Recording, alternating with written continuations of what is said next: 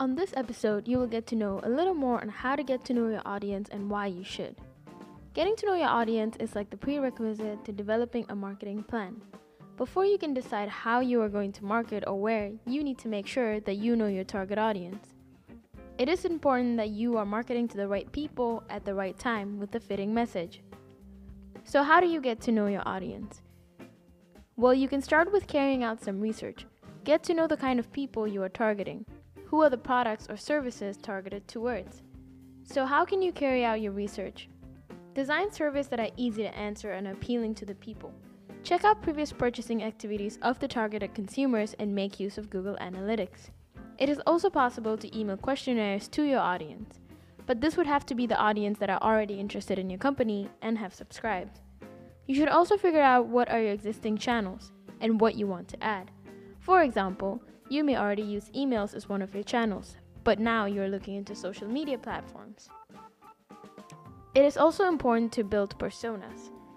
You will have a better picture and idea of your target audience. The persona should include information such as job title, age, personality, pain points, challenges, expectations, and many more. The more detailed your persona, the better understanding you have of your target customers. Now, your audience come in three different categories, and you want to ensure that you reach all three categories. The three categories are the demand generation, lead generation, and retention and recovery. The message you want to send might be different for each of these groups. The demand generation are audience that are not familiar with your brand.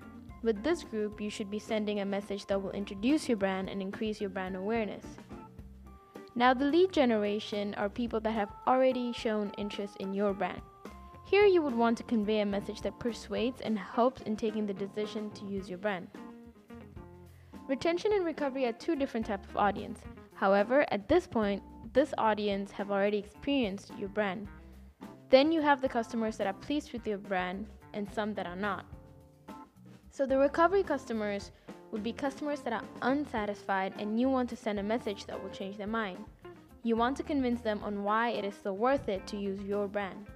Retention is more focused on increasing customer loyalty and brand loyalty. These are customers that are using your brand, but you want to keep them happy and convince them to keep using your brand. Now, it's also useful to know who your competitors are. It'll give you an idea of what you're against. This gives you the chance to analyze your opportunities and threats. Start by evaluating the competitions and compare them to your company. Make an analysis of the elements that are different, but also the elements that are similar. Now it gives you the opportunity to benchmark. Check out what you can learn from them. This will help you identify how you can set yourself apart from the competition. What will make you stand out? Now that you have that, you can see what improvement you can apply. Essentially, how can you do better and be better than your competitors? Now, why should you get to know your audience? In essence, by knowing your audience, you will get to know your target customer but also your competitors. This gives you the opportunity to strategize on the appropriate message and how to convey it based on your audience.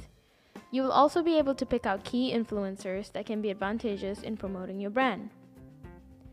Now, the final step would be to collect data and check analytics.